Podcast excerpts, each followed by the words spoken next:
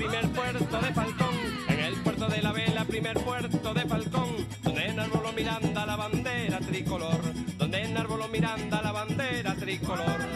Los grupos de Chávez, la magia como prolongación de la política. David Placer.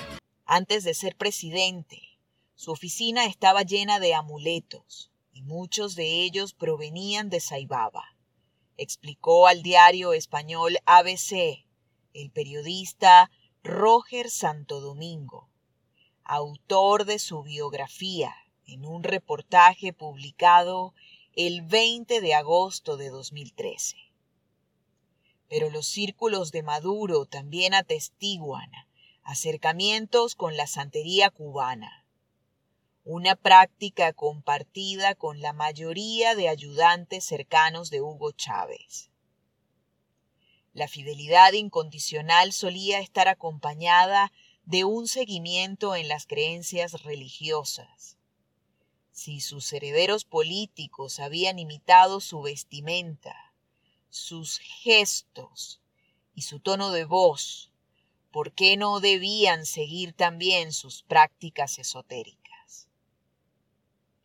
Consultado sobre los supuestos ritos santeros de Maduro, su amigo Noel Márquez contesta con silencio, que también puede ser una respuesta inequívoca. Hay códigos con los amigos que no se pueden decir, responde Márquez. Pero el amigo de Nicolás Maduro no oculta un aspecto más público y evidente, que en el entorno de Cilia Flores, su mujer, abundan los santeros.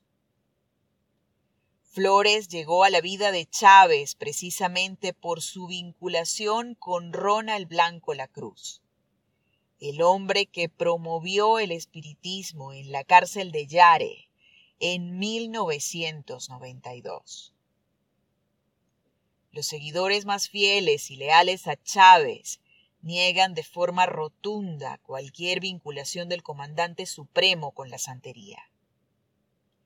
Miripili Hernández, exministra, expresidenta del Canal del Estado, y a quien se le atribuyó una relación sentimental con Chávez, asegura que estas versiones buscan menoscabar la imagen del comandante. Hugo era un hombre cristiano, él no creía ni en brujería ni en santería.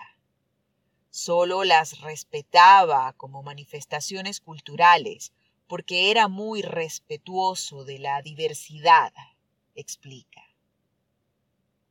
Pero la mujer que lo acompañó durante una década para dar el golpe de Estado, que conoció sus rituales más íntimos y sus miedos, Está convencida de que él se abocó a los rituales de la santería y la magia negra en Miraflores.